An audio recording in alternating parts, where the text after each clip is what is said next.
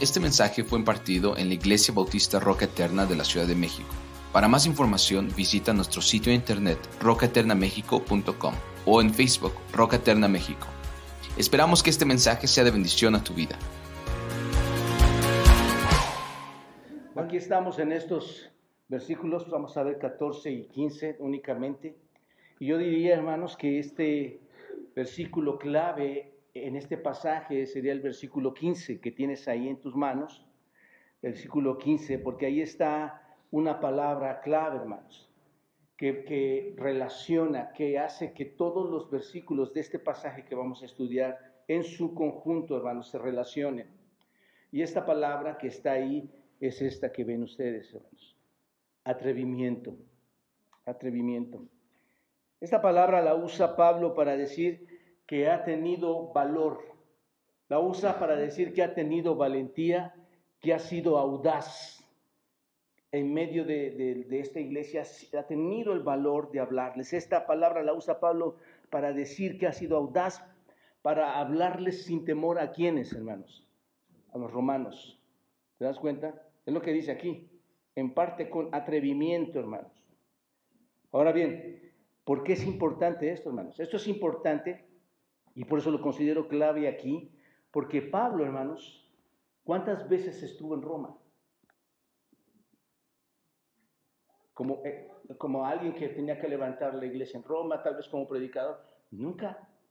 Él no había estado en Roma, no, había, no, no conocía personalmente esa iglesia, hermanos.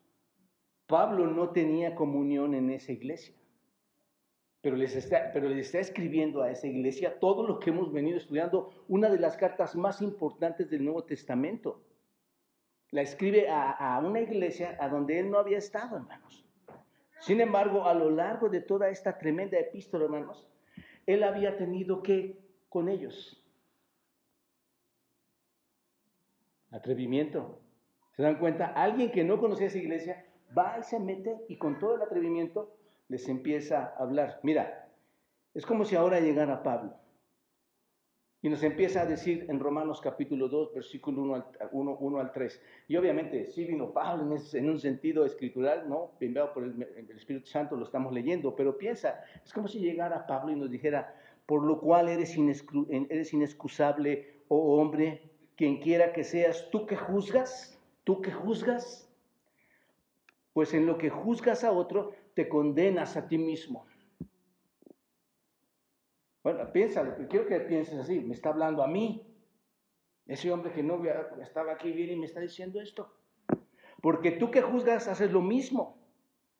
Mas sabemos que el juicio de Dios contra los que practican tales cosas es según verdad.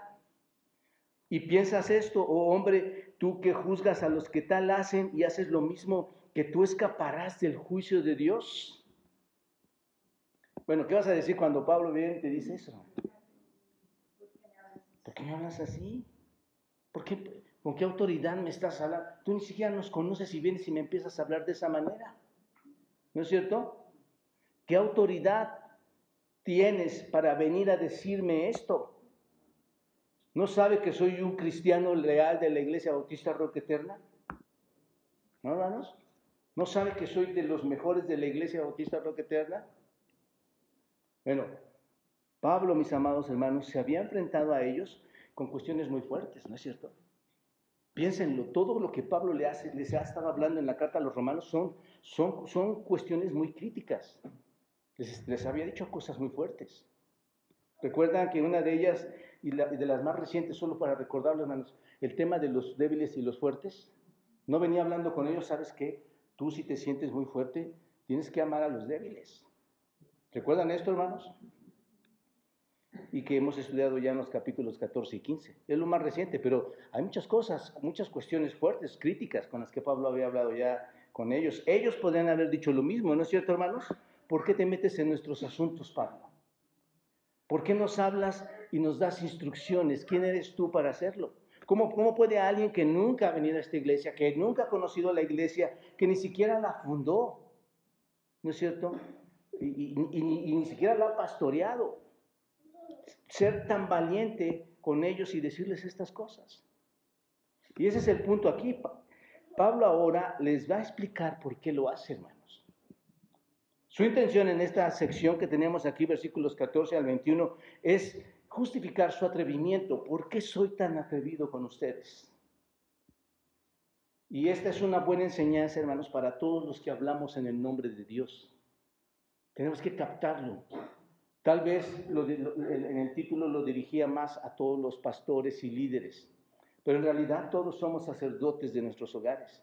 Todos tenemos responsabilidad en algún ministerio que tú tienes de hacerlo y ejecutarlo bien. ¿Te das cuenta?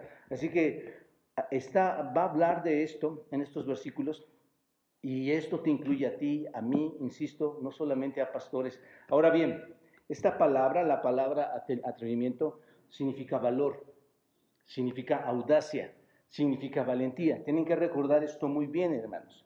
Valor, audacia, valentía. Y te, y te pongo solamente, antes de entrar, hermano.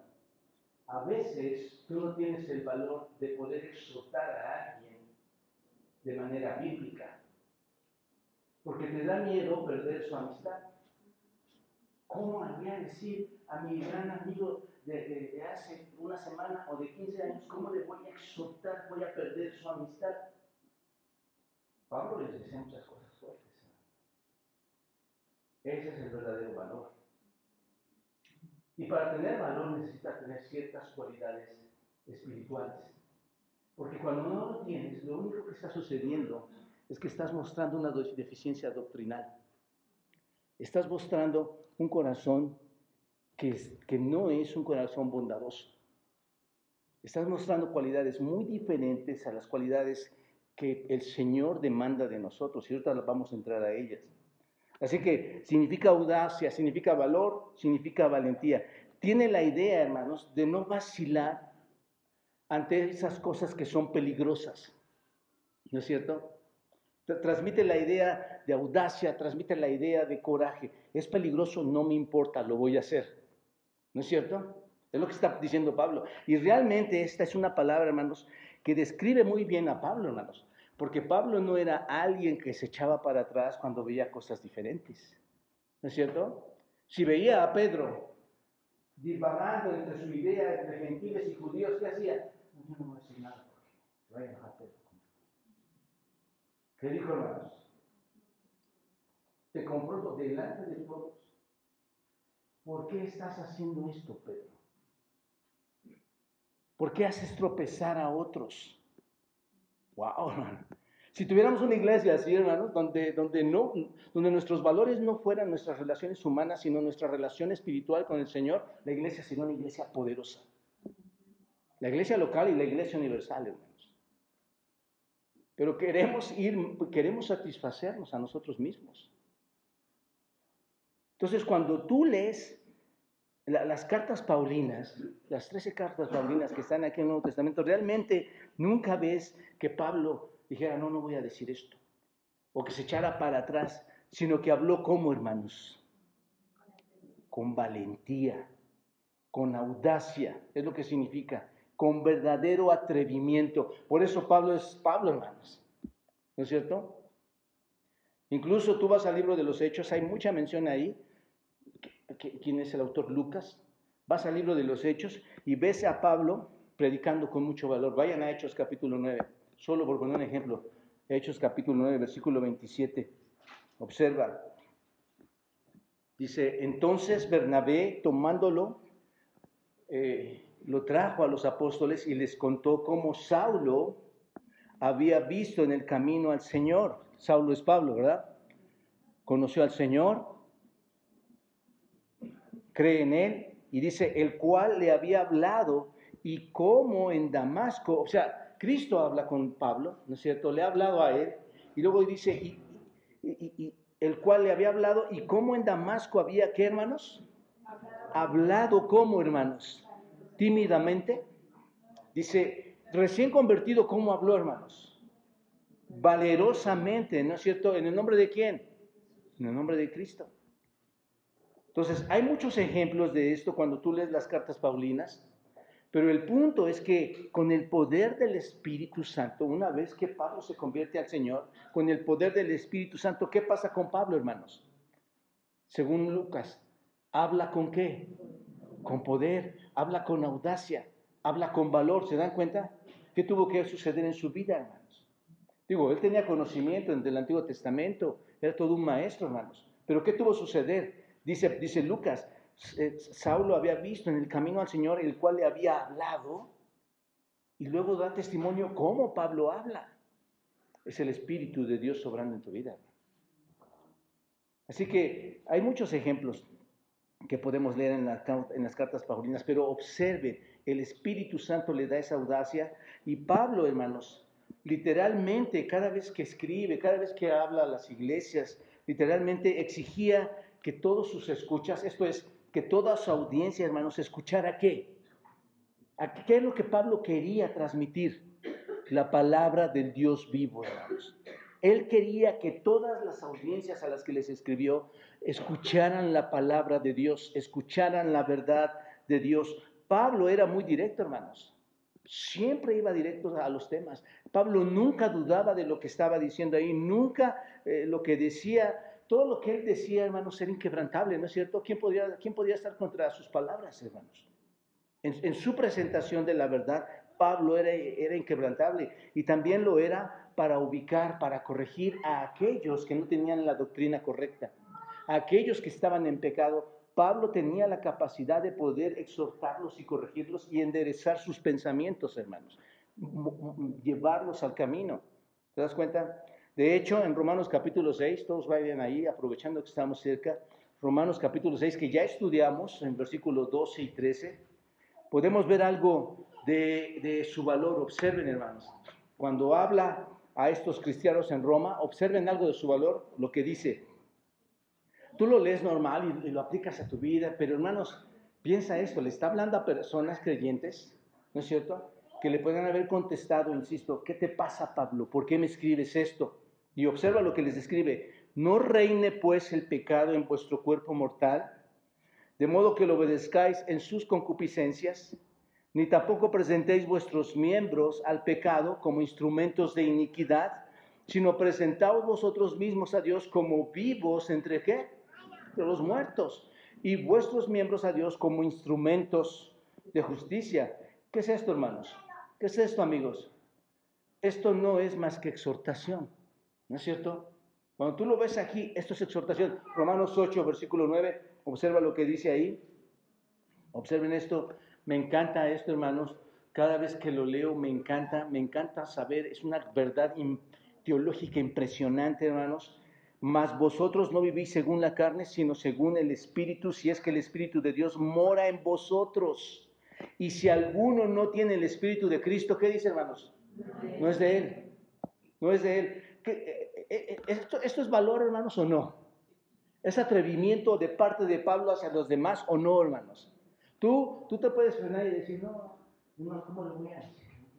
O que pienso no a Cristo, o que si Espíritu no voy a perder su amistad. Después no me va a hablar de su relación.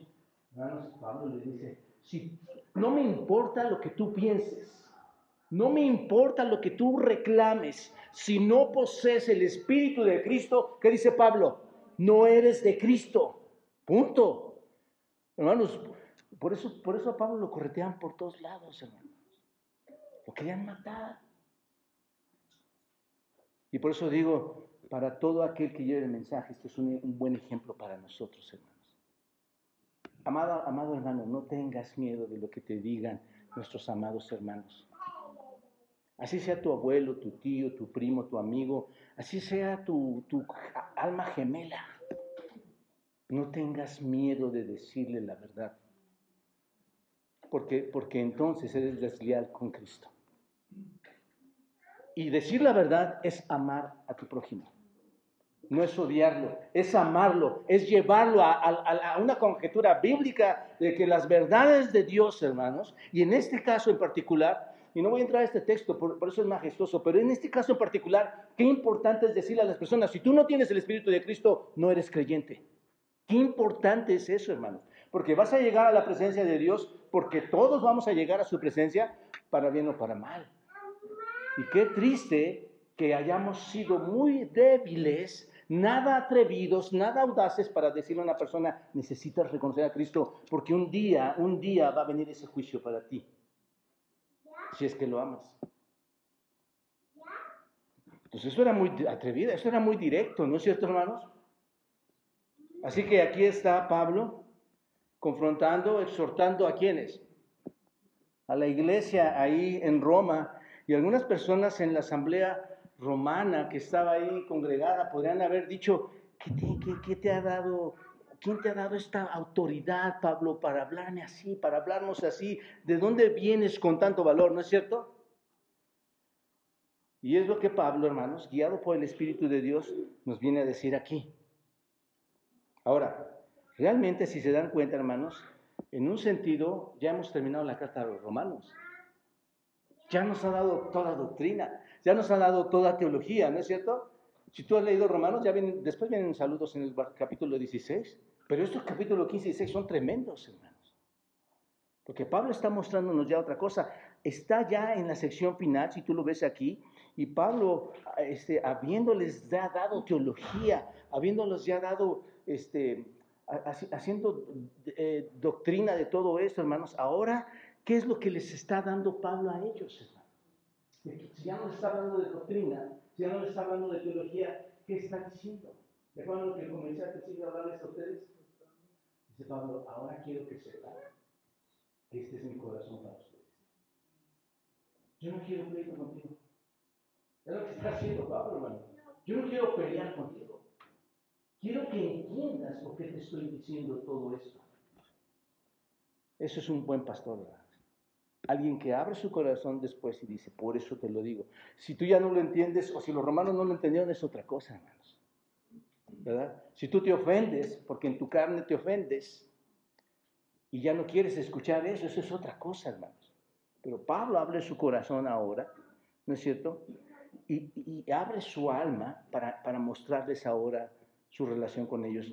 Entonces, ya les ha dicho la verdad, ya, ya les ha estado diciendo esta verdad, ahora les cuenta algunas situaciones que Pablo ve, percepciones de su ministerio. Es lo que está entrando aquí, hermanos. Esto es importante para Pablo porque habiendo escrito con tanto valor, ¿no es cierto?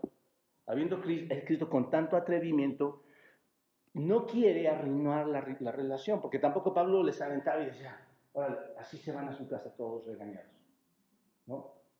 Pablo quería mantener su relación con ellos, hermanos. No quería romper esta relación este, antes que pudiera pasar esto, porque recuerden, hermanos, Pablo a dónde quería y deseaba ir? A Roma. Él quería ir a Roma y no quiere fracturar esa relación, esa asociación que, quiere llegar y que haya un espíritu de, comunión entre todos ellos. Así que quiere que conozcan no solo su doctrina, sino quiere que le conozcan a Él, que conozcan cuál es su verdadero corazón, ¿no es cierto? Así que para que no lo juzguen mal, eh, toda esa audacia que ha tenido, este, escribe todo esto, hermanos. Hoy vamos a ver cómo Pablo muestra este corazón del que les estoy hablando aquí en esta asamblea en Roma.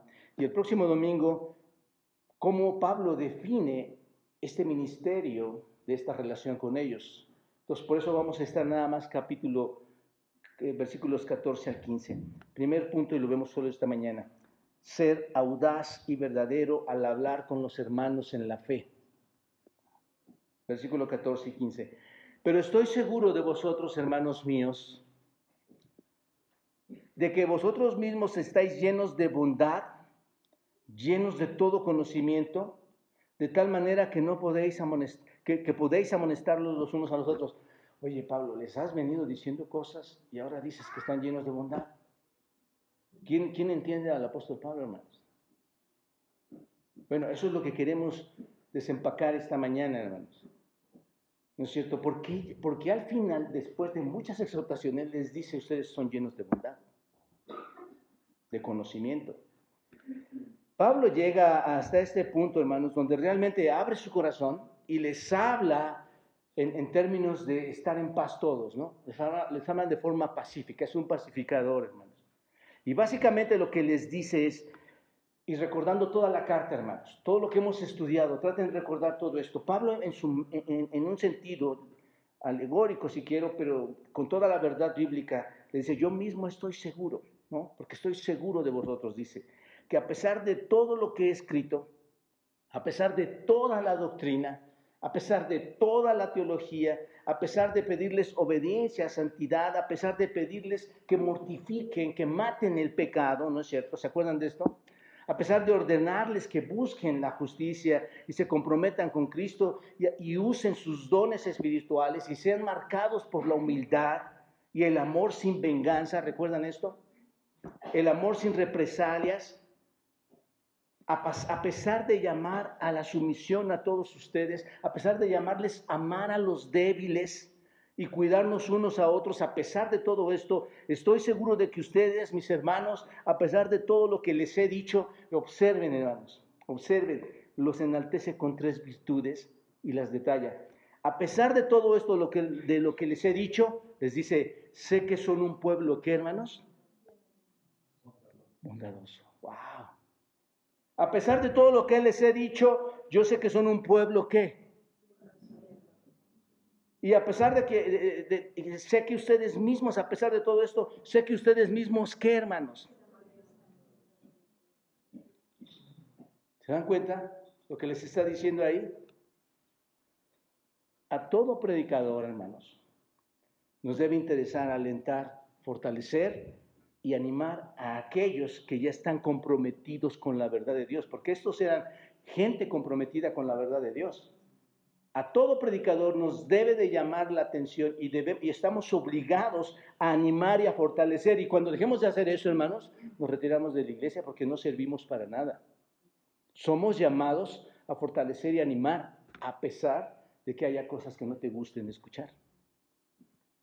Entonces, ya están comprometidos estas personas. Pablo les está hablando a ellos porque ellos son, hermanos, son la... Habla a los creyentes fuertes, ¿sabes por qué? Porque los creyentes fuertes son la fortaleza de la iglesia.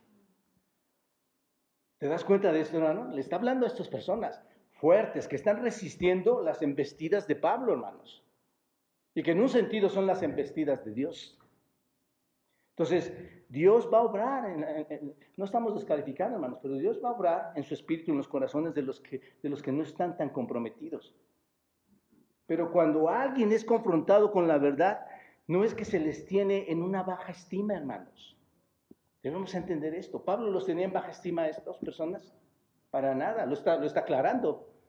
Lo está aclarando aquí en este versículo, hermanos. O, o se les regaña, como dirían algunos, ya me va a regañar. ¿No, hermanos? Términos, diría yo, carnales humanos diabólicos. Nadie regaña a nadie. Son exhortaciones bíblicas. ¿No es cierto? Porque, insisto, los romanos le podrían haber dicho, ¿por qué me dices que no tengo el Espíritu de Dios? Entonces, más bien, observen hermanos, es el reflejo, eh, como en el caso de Pablo, de una estimación que dice, sé que tu carácter, sé que tu virtud son tales que tomarás la de forma correcta lo que te estoy diciendo. Esto es, eres tan maduro que vas a tomar de forma correcta lo que te digo y lo vas a aplicar no solo para la gloria de Dios, sino para la bendición de tu vida. ¿No es cierto? Es lo que todo pastor esperamos, hermanos. Que tú escuches y lo apliques para la gloria de Dios y para tu edificación. Entonces, esto indica, hermanos, el vínculo que siente Pablo con los romanos. ¿Se dan cuenta? Porque observen cómo los llama, hermanos, incluso cómo los llama. ¿Cómo los llama? Qué importante es ver los textos, hermanos, porque ahí es donde, donde sale todo. Por eso decía, vamos a desempacarlo. ¿Cómo los llama, hermanos? A ver, hermano, ¿por qué los llama hermanos Pablo? ¿Hay un vínculo de amor entre ellos? Por supuesto son sus hermanos. Hermanos por la sangre de Cristo, salvados por Cristo también, derramada la gracia de Dios en esas personas y Pablo dice, ustedes son mis hermanos. ¿Te das cuenta? Así que observen que Pablo tiene muy fuertes convicciones de que estas tres cosas que acabo de señalar, hermanos, son ciertas en quién? en los romanos. Porque si no, Pablo estaría loco escribiendo estas cosas, hermanos. O es un mentiroso para, para, describirle tres detalles de la vida de los romanos. No.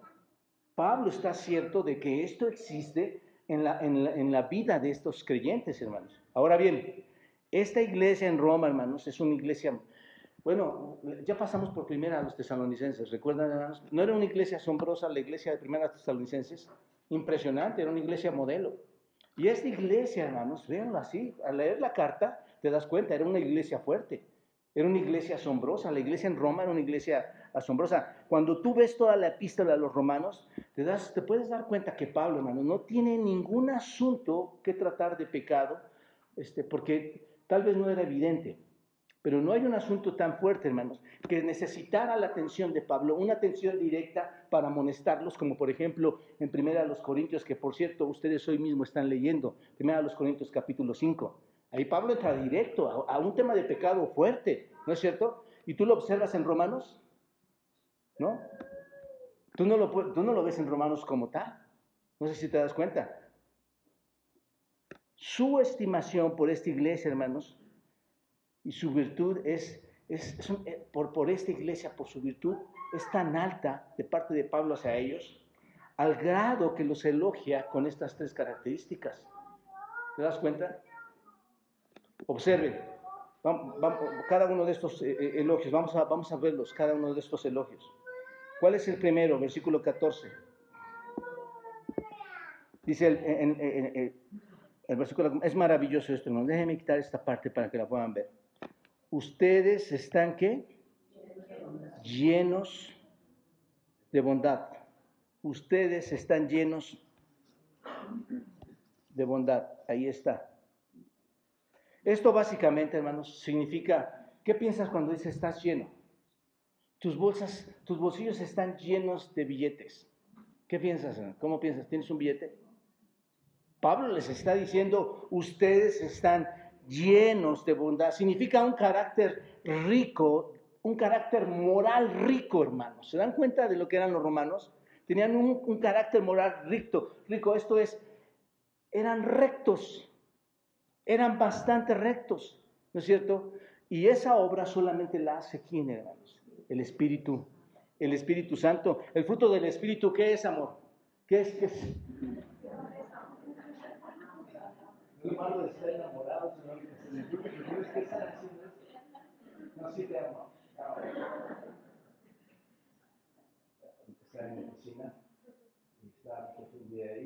En amor. Lo hice por más de 15 veces.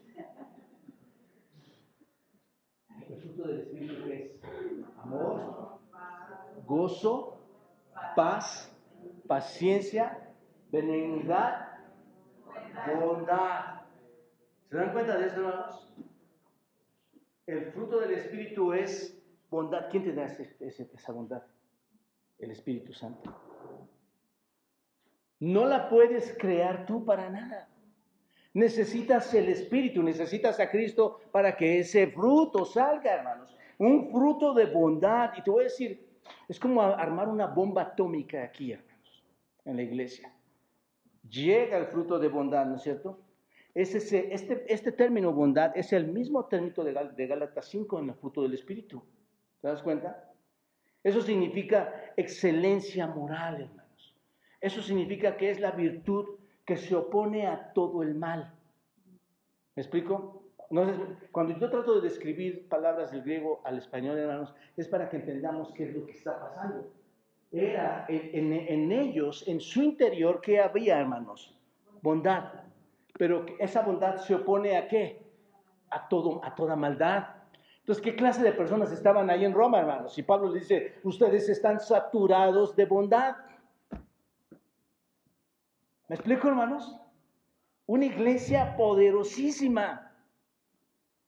Odiaban el mal, hermanos. Odiaban el pecado. Y si odias el mal y odias el, y odias el pecado, ¿qué es lo que resulta de odiar todo eso, hermanos? ¿Qué es lo que amaban? La justicia, la rectitud. Fueron capaces, hermanos, de hacer lo que estudiamos nosotros en Romanos 12. ¿Qué dice Romanos 12, 21, hermanos? Ellos sí fueron capaces de hacer todo esto. Observa lo que dice Romanos 12, 1. Todos, todos, ¿qué dice ahí, hermanos? No seas vencido de lo malo, sino vence con el bien el mal. Ah, pastor, pero ¿no está diciendo usted que estaban llenos de bondad y por qué les está diciendo esto? Ahorita llegó a ese punto. El punto es, hermanos, que eran capaces de vencer con el bien el mal. Si tenían bondad, podían vencer el mal, ¿no es cierto? ¿Con qué lo vencían? Con el bien. Eran una iglesia virtuosa, hermanos. Era una iglesia buena. La bondad, la generosidad, la, pureza moral en, en su acción, hermanos, era lo que caracterizaba a esta iglesia, según Pablo. ¿No es cierto? No eran espiritualmente deficientes en su carácter, no habían dado evidencia este, de, una maldad así, sino estaban dando evidencia de salvación, ¿se dan cuenta? Estaban manifestando eso, estaban haciendo cosas buenas. Por eso Pablo dijo, están llenos de bondad. Ustedes son una iglesia que se caracteriza por una vida moral recta. ¿Se dan cuenta? Ahora, déjenme aclararles algo. Eso no significa, hermanos, que estos hombres eran perfectos. ¿No es cierto? En lo absoluto. O que no tenían pecado, en lo absoluto. De lo contrario, hermanos, ¿para qué Pablo les escribe todas estas exhortaciones? No tendría ningún caso. No eran perfectos, pero eran buenos, eran moralmente excelentes, lo que según lo vemos en el texto. Se comprometieron a una experiencia cristiana verdadera, se comprometieron a una experiencia cristiana de calidad. Y hermanos, todo pastor decíamos eso de la congregación, que todos ustedes tengan una experiencia cristiana de verdad, de calidad. Que nada te detenga, que no haya nada que te detenga a estar siempre ante la presencia de Dios en obediencia, en santidad, aún en las reuniones de la iglesia, que no te detenga nada. Si dices que vas a dar testimonio, aquí tienes que estar. Si no, todo lo demás es falso, hermanos. Es solamente falsedad. Entonces, el punto es que Pablo podría decirles que eran una gran iglesia, ¿no es cierto? Pero no solamente una gran iglesia, una iglesia que podía ser aún qué? Más grande, porque si no les daba, les decía, ustedes están verdad, pero también tienen que hacer esto. ¿Qué estaba pidiendo Pablo de ellos? Si ya eres, tienes que ser qué? Más Amado hermano, si tú ya eres cristiano y tienes conocimiento, ¿cuál es nuestro deseo? Que seas qué? Más de lo que tienes. Si eres bondadoso, ¿te vas a quedar con ser bondadoso? ¿Qué les dice Pablo? Sean más bondadosos, aún más de lo que somos. ¿Te das cuenta? Entonces, la idea aquí es que Pablo ve a ellos en una plenitud de bondad, pero insisto hermanos, no los ve en esa plenitud de perfección porque nadie es perfecto. ¿Te das cuenta? Por eso hay exhortación. Este es un elogio, hermanos, que es genuino, que es verdadero. Sin embargo, hermanos, no, no, está excluyendo todas las exhortaciones que hemos venido estudiando desde el principio de Romanos. No, no las excluye. Sabe que son bondadosos. ¿Sí me explico en esto, hermanos? Entonces, amados hermanos de la Iglesia Bautista Roca Eterna, yo puedo decir de muchos de ustedes lo mismo. Ustedes son una iglesia llena de bondad. Y eso no quiere decir que no haya necesidad de una mayor bondad. ¿Están de acuerdo, hermanos? Son bondadosos, pero necesitamos qué, hermanos? Más bondadosos, más rectos, más justos, más morales, más santos delante de Dios. ¿Se dan cuenta, hermanos? El segundo elogio que Pablo les da ¿Qué, ¿Cuál es, hermanos? Ya, ustedes ya, saben describir los puntos de los textos, ¿verdad, hermanos? ¿Por qué no le pasan acá? Segundo punto, llenos de todo conocimiento. ¡Wow! Esto está impresionante, hermanos. La palabra llenos, ¿qué piensas cuando vienes esa palabra? Es un verbo pasivo.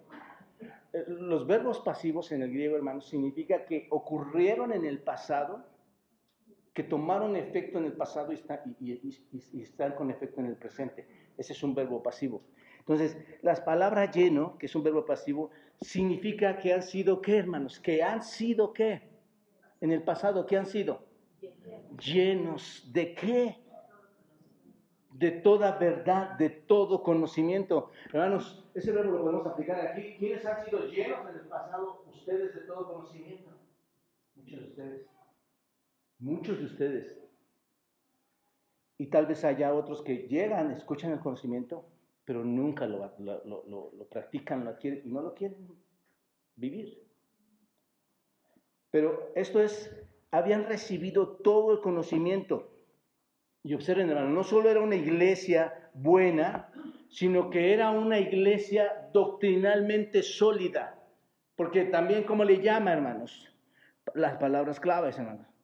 ¿De qué estaban llenos? ¿De qué estaban saturados, hermanos? Entonces, eran una iglesia que tenía doctrina, ¿qué, hermanos? Sólida, pura, exactamente, hermanos. Eran teológicamente sólidos. Qué importante, hermanos, que la iglesia sea teológicamente sólida, que conozca todas las doctrinas, toda la teología. Eso es sumamente importante, hermanos. Así que aquí tenemos una iglesia que tiene tanto verdad como virtud. ¿No es cierto? La virtud está en dónde, hermanos? En la bondad. ¿No es cierto? La, verdad está en dónde, hermanos? En el conocimiento. ¿Se dan cuenta? El conocimiento espiritual. La aplicación práctica de ese conocimiento era de ellos, hermanos. Ellos poseían ese conocimiento. ¿Te das cuenta? Conocían a Dios, conocían la verdad revelada de Dios, fueron capaces de sostenerse en esa verdad. Hoy la iglesia puede ser capaz de sostenerse en la verdad teológica y doctrinal de Dios, hermanos. Estaban en ese magnífico equilibrio, por decirlo así, que Dios quiere en toda iglesia, hermanos. ¿Qué es lo que Dios quiere que la iglesia posea? Verdad y virtud. Bondad y conocimiento, ¿no es cierto? Excelencia moral y conocimiento espiritual. Eres moralmente excelente y tienes conocimiento de excelencia. ¿Te das cuenta de esto? Es lo que estaba pasando en Roma. Comprensión de la verdad y una bondad interna, una bondad del corazón. Piensa en esto, hermanos. Esto no es una combinación poderosa. Un hombre recto, una mujer recta, que no va a mentir, que va a ser honesto, que no va a defraudar, que no va a engañar, que no va a hacer cosas ajenas a las prácticas bíblicas. Y esa persona que está llena de bondad puede moverse de tal manera porque tiene y está lleno de qué, hermanos? De doctrina, está lleno de teología, está lleno de la Biblia. ¿Te das cuenta? La bomba atómica que había allí en Roma esas personas, ¿qué podrían hacer, hermanos? Muchas cosas. Muchas cosas. Eh, eh, eh, escuchen, hermanos. Había una combinación de estos dos términos tan, tan sublimes que lo deseamos como iglesia, hermanos. Queremos personas bondadosas con conocimiento de las escrituras. Con esto, hermanos, ahora sí, con esto nos podemos declarar la superiglesia. Porque la bondad te la da el Espíritu y el conocimiento te lo da Dios. En su palabra, en el verbo, que la palabra es Cristo, hermanos. Juan 1.1. ¿Te das cuenta? Ahora, escuchen esto cuidadosamente, hermanos. Este, reténganlo en su corazón, por favor. En cada creyente es posible, hermanos, podemos tener bondad y conocimiento. Cada creyente puede tener bondad y conocimiento. Tal vez o, toda vez que en nuestro interior mora quién, hermanos? El Espíritu Santo de Dios, que nos ha sido dado cuando confiamos en Él. Podemos conocer la, la verdadera bondad, podemos odiar el pecado y amar la justicia y amar la rectitud. ¿Te das cuenta que esto es poderoso, hermanos? Lo que quiero que entendamos es, Pablo les ha estado soltando doctrina, exhortación, teología, y ahora llega y dice, miren, este es mi corazón. Y ustedes son esto para mí. No me lo tomen a mal, yo no quiero, yo no estoy en pleito con ustedes. Pero ustedes necesitan más, ustedes necesitan hacer todo esto, porque ustedes están llenos de todo esto. Qué impresionante. Hermanos, yo no, puedo, yo no sé, cuando los romanos recibieron esta carta, ¿qué podrían haber dicho? Podemos tener, hermanos, todo el conocimiento. ¿Por qué, hermanos? Porque Cristo es para nosotros conocimiento y sabiduría, según Colosenses capítulo 2. Cristo es conocimiento y sabiduría para nosotros. Así que deberíamos tener estos dos elementos, ¿no es cierto? Son básicos para la vida de la iglesia, hermanos. Por eso cuando te decimos, ¿leíste? Y cuando tú dices, no, hermanos, no, no hay crecimiento. Es imposible. Por eso hay unas, por eso hay conductas malas. Por eso tu corazón está tan lleno de maldad, o de odio, o de rencor, o de tristeza. Porque no estás empapándote de toda la doctrina. Recuerden que Pablo cuando empezó eh, la carta a los romanos, la empezó mostrándoles todas las cosas negativas, ¿no es cierto? Ustedes no son, no hay ninguno aquí que pueda ser justo. Todos lo rechazan, todos rechazan a Dios. Crean sus propios dioses. Y después muestran la justicia en Cristo, después muestran la justificación, la salvación. Es importante que la vida tenga, la iglesia tenga como vida la bondad y el conocimiento. ¿Están de acuerdo, hermanos? Por eso los mandamos a su casa con sus hijos para que lean doctrina. Por eso leemos aquí los pasajes. No es nada más llenar, un, llenar con un evento las actividades de la iglesia. La idea es que leas la escritura. Queremos bondad y queremos conocimiento. Entonces, Aquí está, deberíamos ser así, hermanos.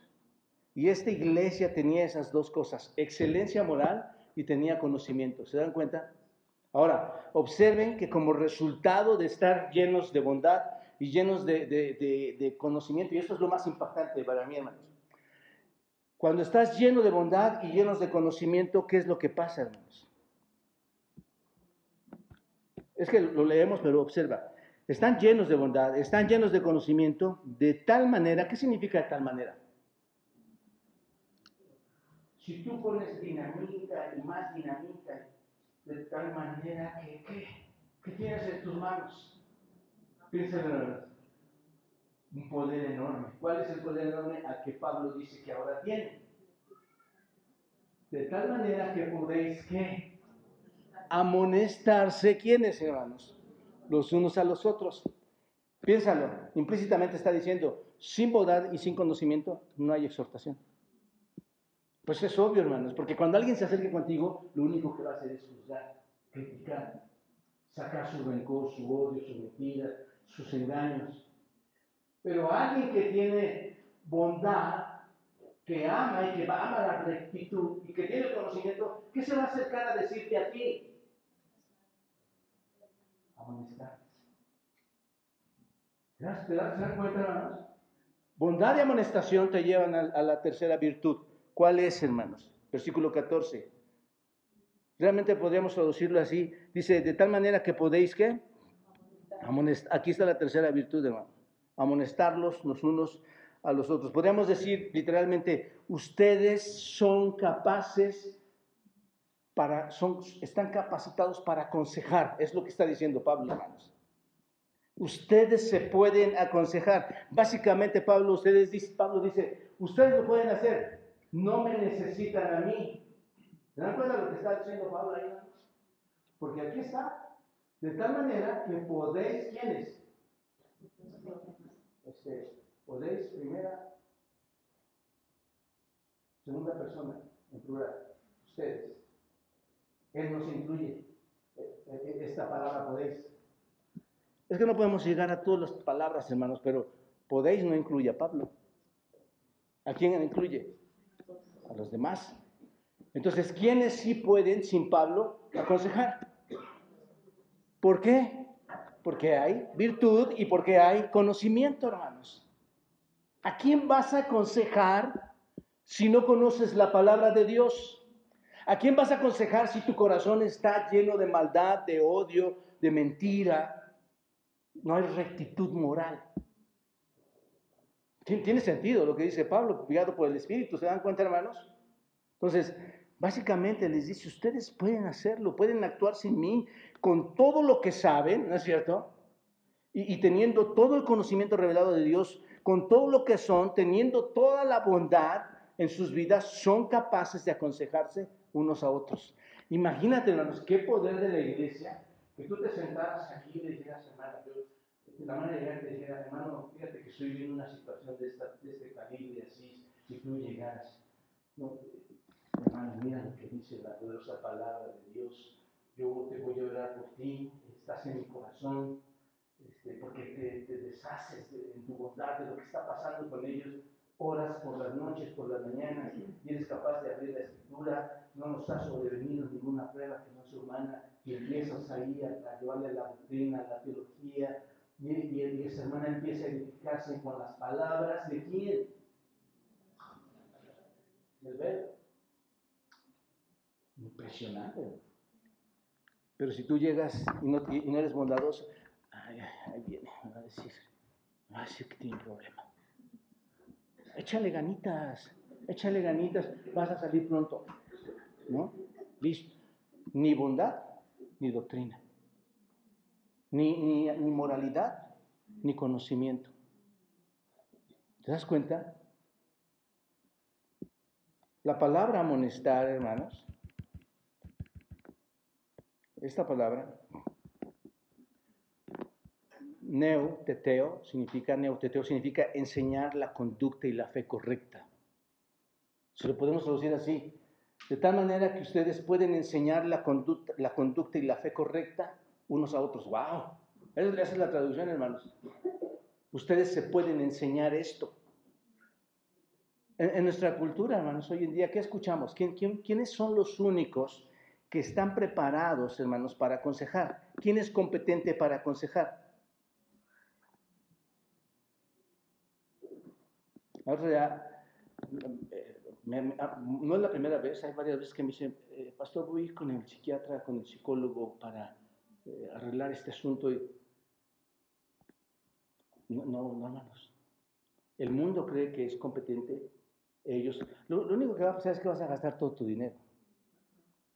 Y te van a llevar al punto de decir que tú no tienes ningún problema. Que tú eres el que, que a ti te han afectado. ¿No es cierto? El mundo cree que los únicos entrenados son los psiquiatras, los psicólogos, hermanos. Pero déjenme decirles, y pido a Dios que entiendan este versículo 14, hermanos. ¿Qué es lo que dice el versículo 14, contrario a esta, a esta supuesta verdad que les estoy diciendo, que solamente los psicólogos y los psiquiatras tienen esta, te pueden ayudar? ¿Qué dice el versículo 14, hermanos? El versículo 14 dice claramente que si tienes todo el conocimiento, esto es, que si tienes la revelación de Dios y tu vida se caracteriza por estar lleno de pureza moral, eres competente para qué? ¿Te das cuenta, hermano? Amigo, es, eres competente para amonestar. ¿Te das cuenta? A pesar de lo que el mundo pueda decir, tú eres competente. Pero no lo somos porque o no tenemos a Cristo en nuestra vida y no ha, y no ha llegado ese fruto de bondad. Y si lo tienes, no eres, no eres dedicado a la escritura a las prioridades de, la Biblia, a la obediencia de lo que Dios demanda ahí. ¿Te das cuenta? Entonces, no es cierto lo que el mundo dice, hermano. No puedes, que tú no puedes aconsejar a nadie. Déjame decirte, tú sí puedes hacerlo. Si en verdad eres un creyente y tienes el Espíritu de Dios morando en ti, lo puedes hacer. Somos tan competentes para amonestarnos unos a otros dentro de la familia de Dios, hermanos, basándonos en qué, hermanos? Somos competentes de amonestarnos como familia de Dios, basándonos en qué, hermanos, cuál es en tu calidad de vida. Ese es el asunto. Y tu calidad de vida es la bondad. Para que no, no, vayan, a, vayan a salir hermanos de aquí todos diciendo, todos somos cristianos, todos podemos aconsejar. Tienes que ver tu calidad de vida. Tú sabes lo que hablas, lo que piensas lo que piensas de los hermanos, lo que piensas de la gente que no es cristiana, lo que piensas de Dios, cuánto te dedicas a Él, tú sí lo sabes. Es tu calidad de vida moral y el conocimiento de la revelación de Dios que solo te pueden permitir aconsejar. ¿Te das cuenta? Observen bien, hermanos, lo, que está implícito aquí. Eh, eh, o sea, entendamos eso, hermano, con esta palabra. Entendámoslo. Ni siquiera me necesitan ustedes para aconsejar. Entonces, esto que te, da la idea de los romanos, ¿no? ¿Cómo era esa iglesia Roma entonces?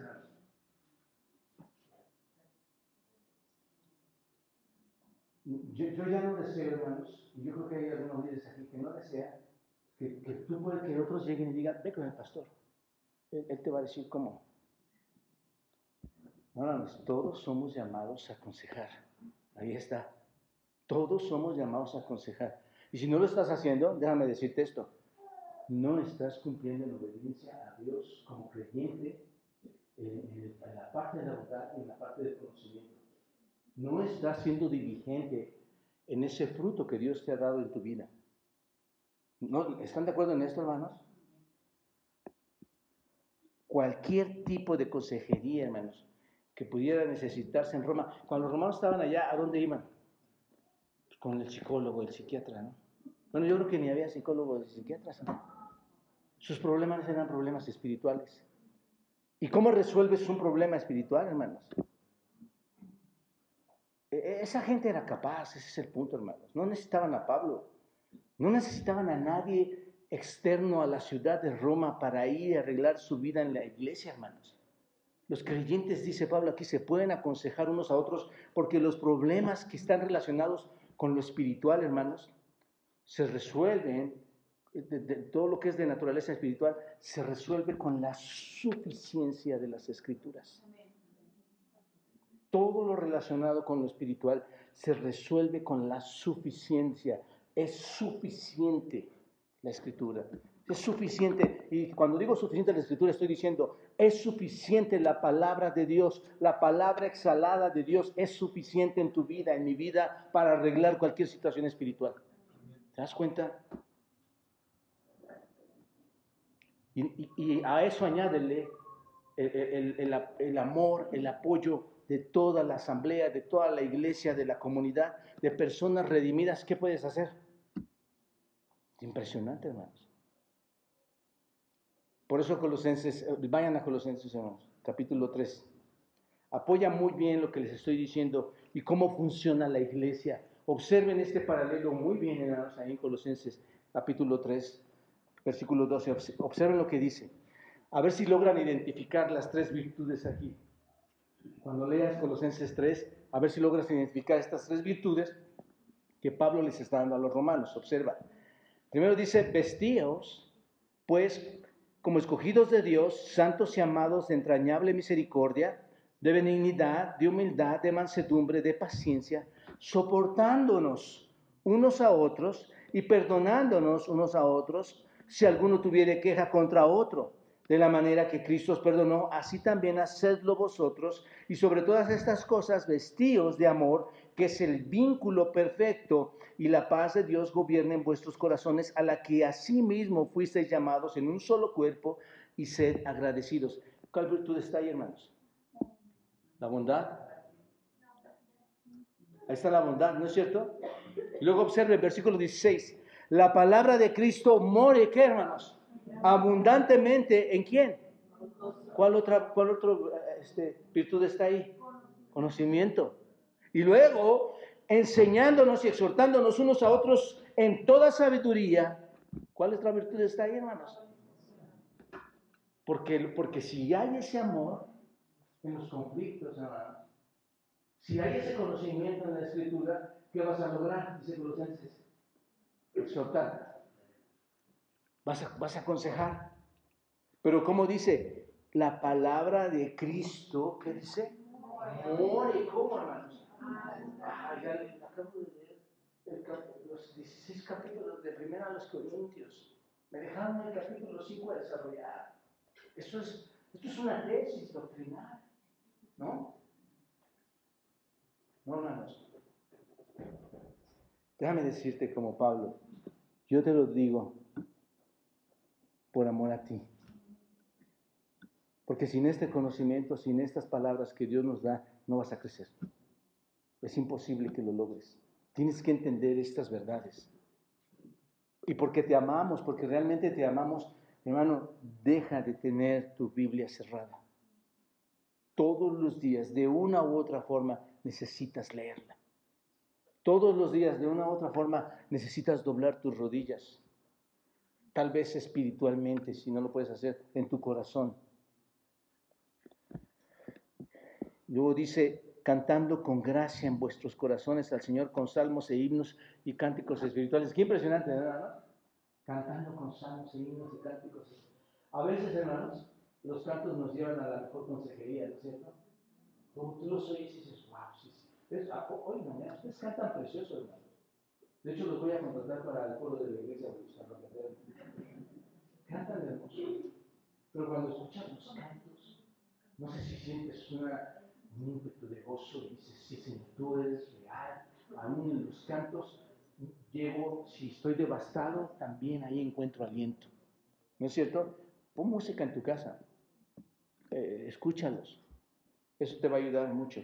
Pero observen, por favor, mis amados hermanos, cómo todo sucede en dónde, hermanos, según aquí, Colosenses. ¿Dónde sucede? Lo que hemos leído en Colosenses, en Roma, los romanos. ¿Dónde sucede todo esto? En la iglesia sucede en la iglesia. La verdadera y buena consejería no está en los consultorios que te van a cobrar miles de pesos. Obsérvalo. Que realmente no te van a decir nada, sino decirte que tú no eres culpable de nada. Y muchas otras cosas que no vamos a entrar, hermanos, que no corresponden a la verdad bíblica. Miren, se los pongo de esta manera.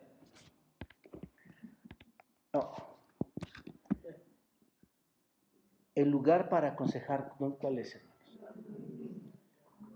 la fuente de donde tomamos nuestra consejería, ¿cuál es? Y los consejeros, ¿quiénes son, hermanos? ¿Te das cuenta? ¿No es cierto? Es el pueblo de Dios que son salvos. Esto es importante, hermanos. No es cualquier persona que se te acerca aparentemente diciendo que es cristiana o miembro de la iglesia. Es alguien que realmente ha sido salvo, que están llenos de qué, hermanos?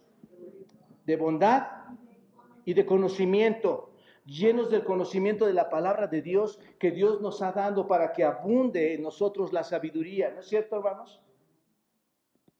Así que el funcionamiento normal de la vida es en dónde, hermanos? En la iglesia, donde nos estimulamos unos a otros en el amor y en las buenas, ¿qué dice Hebreos? Obras. Es por esto, hermanos, que la necesidad de que seas un verdadero creyente Aquí está, esto es importantísimo, por eso oro que entiendas esto de una vez por todas. Es la necesidad de ser un verdadero creyente. No puedes seguir actuando como actúas, ignorando la palabra de Dios. Incluso aquí mismo la puedes llegar a ignorar. Y a veces, hermanos, se ignora porque te está llegando. Y eso es lo que más deseo, que te llegue. Que salgas enojado conmigo de hecho, que me llegues a odiar tanto que un día puedas decir, esto, esto sí me llevó a la verdad. ¿No es cierto? Entonces, los cristianos, hermanos, cuyas vidas son correctas y que conocen la verdad de Dios, son competentes para compartir la verdad. ¿Desde dónde? Desde una vida pura, ¿no? Usados por Dios para ayudar a otras personas. Así que la iglesia romana era una iglesia sólida, era una iglesia fuerte.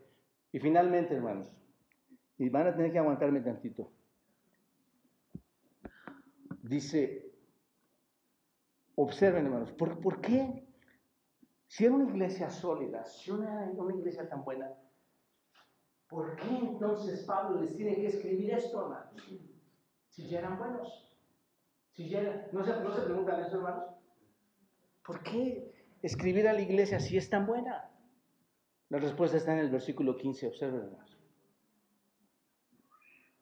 Mas os he escrito, hermanos, vean, vean el amor de Pablo ahí, hermanos, esto es, es impresionante. Eh, les he escrito, mis hermanos, en parte con qué? Con atrevimiento, como para haceros qué, hermanos?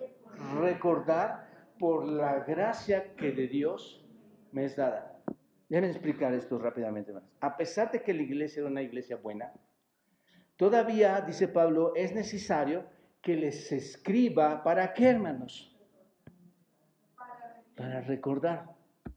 Hay, hay personas que dicen, yo ya no tengo que escuchar nada, yo todo lo que la Biblia dice ya lo, ya lo escuché, ya no necesito más. Me estás diciendo lo mismo cada domingo. Pero observen, Pablo está diciendo algo interesante aquí. Lo hago para recordarles las cosas. ¿Cómo se las recuerdo? ¿Cómo les recordaba Pablo las cosas, hermanos? Digo, ustedes ya son teólogos, hermanos, ayúdenme a describir el texto. ¿Cómo les recordaba las cosas? ¿Me, dejas, ¿Me dejas decirte algo rápido? Exacto, hermana. Con valor. Impresionante, ¿no? Ahora, ¿por qué escribirle a esta iglesia si es tan buena? ¿Sabes por qué Pablo escribió esto? Porque estaba bajo mandato de quién, hermanos? Por la gracia que de Dios me es dada. Impresionante. Pablo escribió esto porque estaba obligado por Dios a escribir esto, hermanos. ¿Se dan cuenta de esto? Pablo no los conocía a ellos. Ellos no conocían a Pablo, pero lo hizo con tanto valor, hermanos, tan, atrevidamente para recordarles las verdades. ¿Conocían las verdades de los romanos? Sí, acabamos de, entrar ahí. Conocían, tenían mucho conocimiento y llega Pablo y dice, tú tienes mucho conocimiento, estás lleno de conocimiento, pero estoy aquí para recordarte que debes estar más lleno de conocimiento. Impresionante, hermanos. No nos debe bastar dar una lectura superficial. Pablo les recuerda a los buenos creyentes, a los llenos de conocimiento, que deben de estar, ¿qué? más llenos de conocimiento. ¿Por qué, hermanos? ¿Por qué? Porque Dios le había dicho que llevara ese mensaje. ¿Te das cuenta? Pablo sabía la calidad de esta iglesia en Roma, hermanos, pero también sabía que no era todo lo que podría ser esa iglesia en Roma. ¿Se dan cuenta? ¿Nosotros conocemos la calidad de cada uno de nosotros, hermanos? Claro que sí, pero tú sabes que todavía no llegas a ese punto de calidad, ¿no es cierto? ¿Te das cuenta? No hemos llegado a ser todo lo que podemos ser, hermanos. Así que Pablo escribe a los romanos no para decirles lo que ya sabían, porque ya lo sabían, ¿no es cierto? Sino que les escribe para qué? Recordarles qué cosas. Las cosas que ya qué? Que ya sabían, ¿no? No porque fuera una iglesia débil, porque estuviera mal equipada, no. Porque era una iglesia fuerte, hermanos. Era una iglesia equipada. No porque ellos estuvieran vacilando y fueran carnales, no. Sino porque eran cristianos. Aquí está, hermanos. ¿Por qué les tenemos que hablar a los sólidos de la iglesia, hermanos? Porque son los, la fortaleza de la iglesia. Y Pablo les dice, yo les escribo a ustedes, cristianos fuertes, porque todavía les falta mucho que recordar. ¿Se dan cuenta? Por eso, segunda de Pedro, capítulo 1, solo subrayo, lo leo a ustedes. En el capítulo 1, versículo 12 de segunda de Pedro, dice, pero por esto yo no dejaré de recordaros siempre estas cosas, aunque vosotros las sepáis. ¿Observan lo que dice Pedro? Yo no se los voy a dejar de recordar, aunque lo sepan y estéis confirmados en la verdad presente yo siempre les voy a seguir diciendo las mismas cosas. La iglesia debe recordar siempre las verdades de Dios. ¿Para qué, hermanos? ¿Para qué las recuerda? Para no olvidarlas. ¿No es cierto? cuando tú vas y alguien te enseña, ¿qué es lo que te enseña? ¿Cuántas veces te enseña? Llega el maestro y te dice, yo tengo mi, maestro de música, me está enseñando música en este tiempo, y llega el maestro y me recuerda la clase pasada a ver, ¿se acuerdan que vimos esto y esto? ¿Por qué me está recordando, hermanos? Porque seguramente la clase pasada lo, perdí. Aquí está mi maestro que aprecio mucho, de, verdad, hermanos. Alan es un buen muchacho, me está, está ayudando a la música. Y él llega y nos dice, y cualquier maestro, hermanos, te va a hacer recordar, repetir, repetir las mismas cosas. Estamos enseñando el, el, catecismo de Westminster a los niños de la iglesia, hermanos. ¿Cómo es? De forma repetitiva. ¿Para qué, hermanos? Para que no olviden que la palabra de Dios, hermanos. ¿no? Si yo te pregunto, ¿qué prediqué la semana pasada? ¿Qué vas a contestar? A mí también ya se me olvidó, hermanos. Se nos olvida. Entonces, porque con mucha facilidad podemos descuidar y olvidar. ¿Se dan cuenta? Por eso es que la Biblia dice, les recuerdo, les recuerdo, les recuerdo. El reto que tienes, mi amado hermano, es recordar lo que ya sabes. ¿Estás de acuerdo? Así que la razón por la que Pablo escribe esto y les recuerda toda la verdad, ¿cuál es, hermanos? Ahora sí ya la tienen. ¿Cuál es? Por la gracia que de Dios me es dada. Dios le había llamado a esto, ¿no es cierto? Aquí tenemos, por decirlo así, la gracia apostólica de Pablo, la gracia de un mandato divino, divino para proclamar qué. ¿Qué estaba proclamando Pablo? La verdad. El problema, hermanos, no era que Pablo eh, escribiera esta carta a los romanos simplemente porque, ah, ustedes necesitan que les escriba, les voy a escribir. Ah, andan, andan, más o menos les voy a escribir. O simplemente quiero tener una relación con ustedes. No estaba escribiendo por eso, hermanos. El problema, por decirlo así, es que estaba bajo órdenes de quién, hermanos. Eran órdenes divinas, está bajo una obligación divina. Y eso es bien importante, hermanos.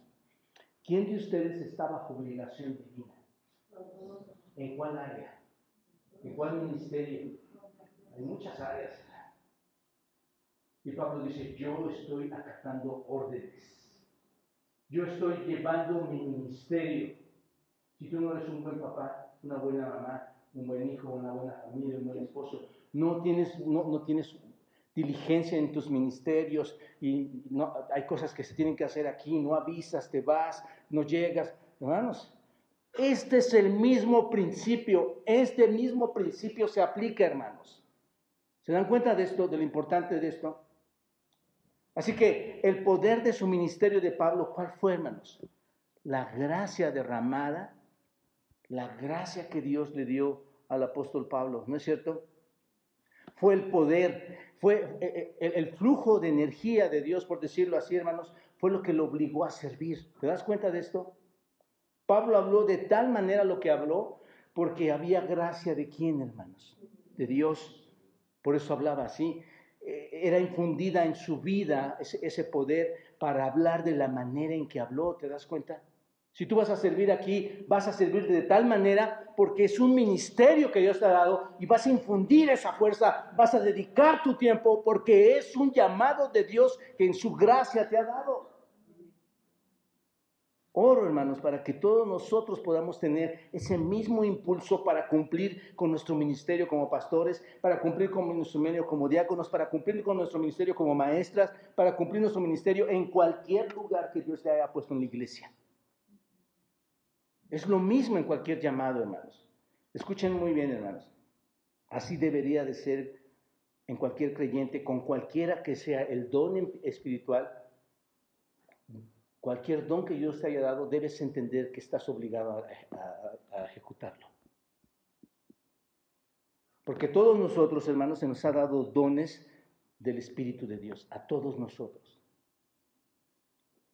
los cuales Dios los puso por, gracia, ¿no es cierto? Dios nos los dio por su gracia y nos obliga a qué, hermanos?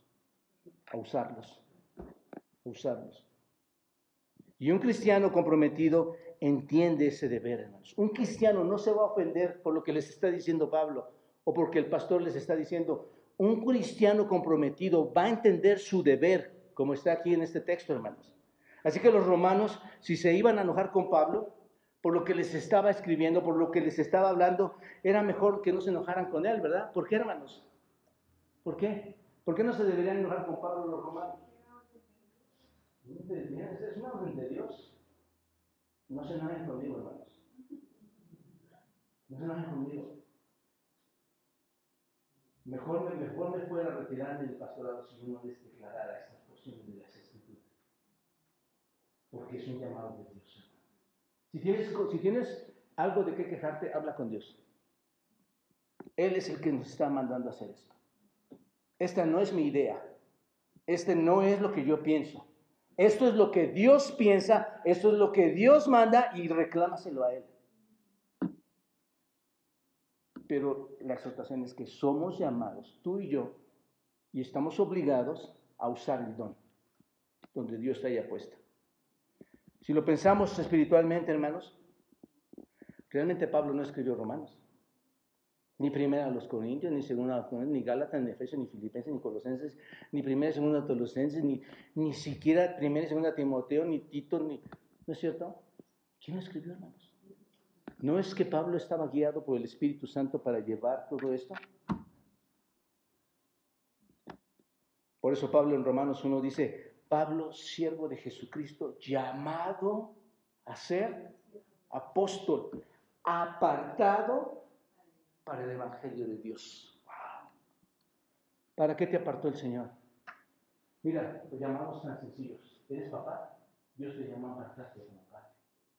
¿Eres mamá? Como madre. Como miembro de la iglesia eres apartado.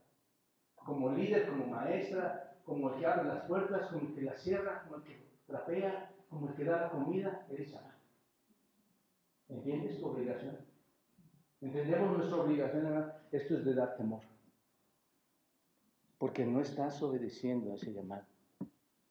Entonces, Dios en su gracia lo hizo con, Pablo, ¿no es cierto? Lo, llamó y lo puso como apóstol. Y si, y si, es, y si es un apóstol, ¿qué tiene que hacer el apóstol, hermanos? Su trabajo, su deber, ¿no es cierto? Y esto es algo apremiante para Pablo, hermanos, y lo escribe aquí, como debe serlo para cualquiera de nosotros que hablan el nombre del Señor. Debe ser apremiante también. Así que, hermanos, concluyo con esto. Próximo domingo, ya habiendo introducido esto, Pablo este, va a hablarnos de su llamado apostólico, nos va a dar las formas diferentes. Lo vamos a ver el próximo domingo en qué hace este llamado, en qué, en qué reacciona este llamado y cómo lo hace y les está abriendo el corazón a todos ellos. Pero déjenme decirles, hermanos, necesitamos a Cristo en nuestra vida. Es urgente que sepas si realmente eres un creyente. Si no hay bondad en tu corazón, seguro no está el Espíritu ahí. Porque, porque Dios no te haya colmado de un, de un espíritu bondadoso. El fruto tiene que salir. El deseo por la escritura, y yo no te niego que hay momentos en que no quieres leerlo, no te niego eso, pero hay un deseo implícito de ir y entrar y estudiar y conocer. Necesitamos al Espíritu Santo para que esa bondad llegue a nosotros y, es, y guiados por el Espíritu Santo en su bondad adquiramos el conocimiento bíblico para poder exhortarnos unos a otros. Y todo lo que nos exhortamos es palabra de Dios, hermanos. Así que oro por cada uno de nosotros, de ustedes, que el Señor nos esté guiando en todo esto, hermanos. Padre, gracias por tu palabra, por este ejemplo, Señor, que tenemos en Pablo, pero mayormente, Señor, en tu Hijo Jesucristo, en quien en su bondad, en, ese, en esa rectitud, Señor, eh, moral y en ese conocimiento amplio de la palabra, Señor, podía también aconsejarnos a nosotros de manera especial. Por algo el Señor nos decía que en el mundo tendremos aflicción, pero que debemos confiar en Él porque en Él está la paz verdadera. Por algo el Señor nos decía que pongamos como prioridad, Señor, los valores celestes, los valores celestiales, Señor, que tu presencia, tu iglesia, tu palabra, la oración y las demás cosas podrían ser añadidas. Señor, hay tanto en que el Señor nos aconsejó, pero Padre, vemos que humanamente Pablo lo, lo estaba haciendo, Señor, y otras iglesias lo estaban haciendo. Necesitamos seguir creciendo más. Si hay conocimiento, si hay bondad, necesitamos más de esto, Señor. Y pedimos, Dios, que haya ese querer como el hacer, Señor que en tu voluntad, Señor, nos la, otorgas y sigas dándonos ese permiso de realizar todo ministerio, Señor, y toda actividad que traiga gloria a tu nombre y edificación a nuestras vidas. Bendice a esta iglesia, Dios, en Cristo te lo pido. Amén.